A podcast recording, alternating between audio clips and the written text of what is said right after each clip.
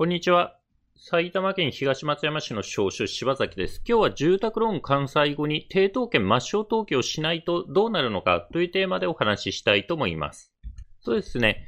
住宅ローンを完済しましたら、抵当権抹消登記を通常はすると。で、抵当権をですね、消さないと、抵当権がついたままだとですね、これ今後ですね、将来的に不動産をですね、売ろうとしても、ついたままだと売却ができないという問題があります。で、これ、程度権抹消しないまま放っていくとですね、相続、所有者が亡くなった時にですね、相続人の方で登記簿等本を取ってですね、抵当権抹消登記をしてないことに気づくことがあります。ただですね、その時に気づいたとしても、その金融機関から交付されたですね、程度権抹消のですね、書類が見つからなかったりしてるとですね、手間が増えるということでですね、この辺の問題について今日はお話ししたいと思います。ちなみにですね、このチャンネルではシニア世代とそのご家族向けにですね、相続とか遺言の手続きについて分かりやすく解説することを心がけて発信をしております。では本題に戻りまして、住宅ローンをですね、完済すると、抵当権抹消登記をします。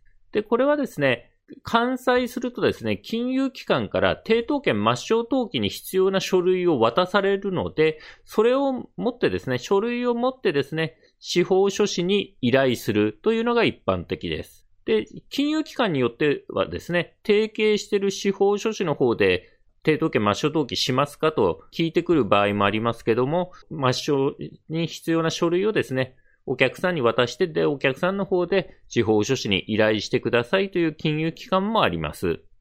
で、抵当権をですね、登記簿にどう書いてあるかなんですけども、これですね、まあ、登記記録、登記簿等本なんですけど、登記簿等本っていうのはですね、公区、所有権に関する事項っていう欄とですね、をつく、所有権以外の権利権利に関する事項っていう欄があります。で、公区、所有権に関する事項はですね、例えば、まあ、もともと誰かが持ってて、それを買ったらですね、まあ、所有者がこう移ったと、所有権移転で、まあ、一郎さんにですね、今所有者一郎さんですと、こういう意味になります。で、この一郎さんが住宅ローンを組んでいまして、抵当権をつけていたら、抵当権がついていたらどんな感じになるかというとですね、このおつく所有権以外の権利に関する事項の欄に、抵当権設定というですね、登記がつきまして、あの、債権額とか損害金とかいろいろ書いてあったところでですね、抵当権者ということでですね、会社の金融機関とかですね、その保証会社の名前が入っています。まあ、抵当権をつけるとですね、このをつくってとこにこう、抵当権設定という登記が入るということになります。で、この抵当権がついたままだとですね、不動産を売ることができないので、不動産を売るときはこの抵当権を外して担保が入ってない状態で買い主さんに渡すということになります。で、これですね、住宅ローン完済して抵当権抹消の書類を金融機関に渡されたけど、そのまま抵当権抹消の登記ですね、司法書士等に依頼しなかったり、自分で登記申請しなかったりするとですね、そのまま抵当権が残ったままになります。登記簿上ですね、抵当権がついたまんまになると。で、これ相続の時になってですね、所有者が亡くなった時にですね、まあ、相続登記することになるんですけども、それで相続人がですね、司法書士のとこに相続登記の相談に行ってですね、そして登記簿等本を見ると抵当権がついたままということで、その時にですね、抵当権が消えてないと、抹消されてないということに相続人の方々が気づくというケースがあります。で、その時にですね、相続人が気づいたとしてもですね、その相続人は住宅ローンを借りた本人ではないので、亡くなった方が金融機関から渡された書類をどうしたのかですね、相続人がわからないという場合があります。で、まあこういうですね、書類がないと、金融機関から渡された書類がないとですね、程度権抹消できないので、その金融機関にですね、改めて書類を発行してくださいと、こう、依頼することになります。ただですね、こう、何十年も経ってるとですね、金融機関の名前ですね、称号が変わっていたりですね、金融機関同士の合併によってですね、当時の金融機関名ではなくなってですね、その合併した会社に変わってる新しく合併でできた会社とか、吸収合併でですね、その元の、大元の会社の名前に変わってたりする場合があります。で、そうするとですね、どこに連絡していいかわからないので、まあ、その登記簿謄本を追っかけてですね、現在の金融機関名をですね、調べたりする必要が出てくる可能性があります。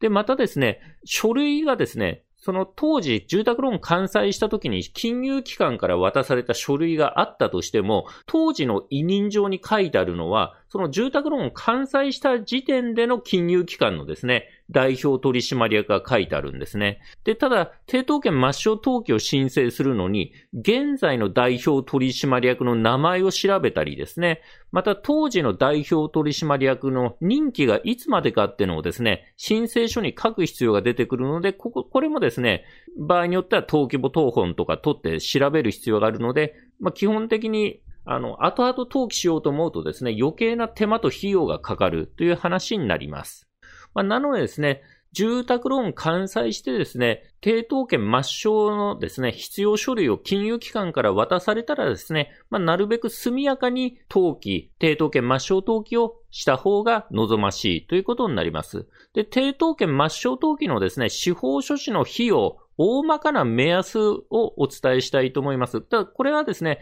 その条件によって変わってくるので、あくまでもですね、目安ということで、場合によってはですね、この目安より高いケースもあるということでですね、ご承知おきいただければと思います。で大まかな目安として、抵当権抹消の時の司法書士報酬っていうのはですね、まあ1万円とか1万数千円ぐらいってのが一般的なんじゃないかと思います。ただこれは不動産の個数によって変わるので、不動産の数がですね、多いとですね、まあもっと増える場合もあるし、またですね、管轄をですね、その登記所の管轄をまたいでる場合もですね、例えば東、物件が東松山と坂戸にあってですね、両方が抵当権に入ってる場合は、えー、東松山で申請して、えー、坂戸でもまた申請しなきゃいけないので、まあ、この司法書招集も増える可能性があります。まあ、あくまでこの目安っていうのは、まあ、一般的なですね、えー、土地建物一個ずつとかですね、まあ、同じ管轄内に一個ずつあった場合の目安ということでご理解いただければと思います。で、あと、登記するとき、程度権抹消登記するときにですね、収入印紙を貼るようなんですけども、これは不動産1個につき1000円ということになります。例えば、土地と建物で不動産2個ということでしたら、2000円の収入印紙を貼るということになります。またですね、登記の前にですね、登記簿謄本を取って登記の状態を確認するということと、あと場合によっては登記した、抵当権抹消登記した後にまた登記簿を取ってですね、抵当権がですね、ちゃんと消えてるかどうか確認する場合があるんですけども、この時の、えー、登記簿等本、登記事項証明書代ってのは、実費がですね、1通500円から600円ということになります。ちょっとオンラインで取ったりですね、現地に行って取ったりするので、法務局に行って取ったりするので費用が変わってくるんですけども、1通5、600円ということになります。不動産の数が多いとですね、これが、えー、その不動産の数分かかるという話になります。あとはですね、今言ったのはですね、基本的に抵当権が一つだけついてる時の話なんですけども、抵当権がですね、複数ついてる場合もありますのでご注意ください。例えばこれ、おつく、所有権以外に関する事項ということで、例えば順位番号1番で1個抵当権がついていて、そして順位番号2番でまた別の抵当権がついているというケースもあります。まあ、違う会社、1番と2番の抵当権で違う会社の場合もあるし、まあ、場合によっては同じ会社だけど、住宅ローンと諸費用ローンっていうことでこう分けてあったりする場合もあるんで、ケースによっては複数の抵当権がついている場合もあります。で、この場合はですね、さっきの費用っていうのはあくまであの1個の抵当権の話なんで、2個を消す場合はですね、2つ分の費用がですね、かかることになります。まあ、詳細はですね、依頼する司法書士にご確認いただければと思います。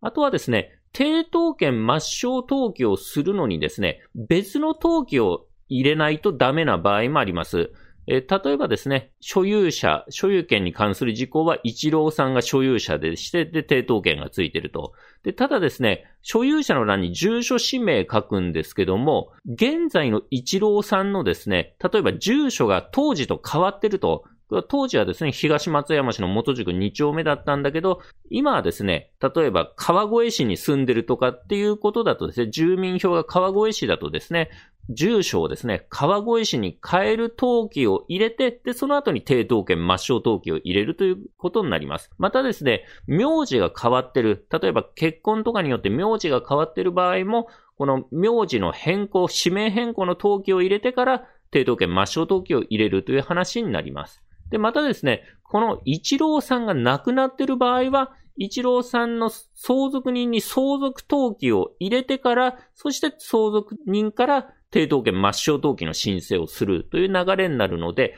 あの、この登記簿ですね、登記簿の住所氏名が変わっている場合は、抵当権抹消の前にですね、住所変更、氏名変更の登記を入れるということと、えー、この所有者が亡くなっている場合は相続登記を入れてから抵当権抹消登記をするということになります。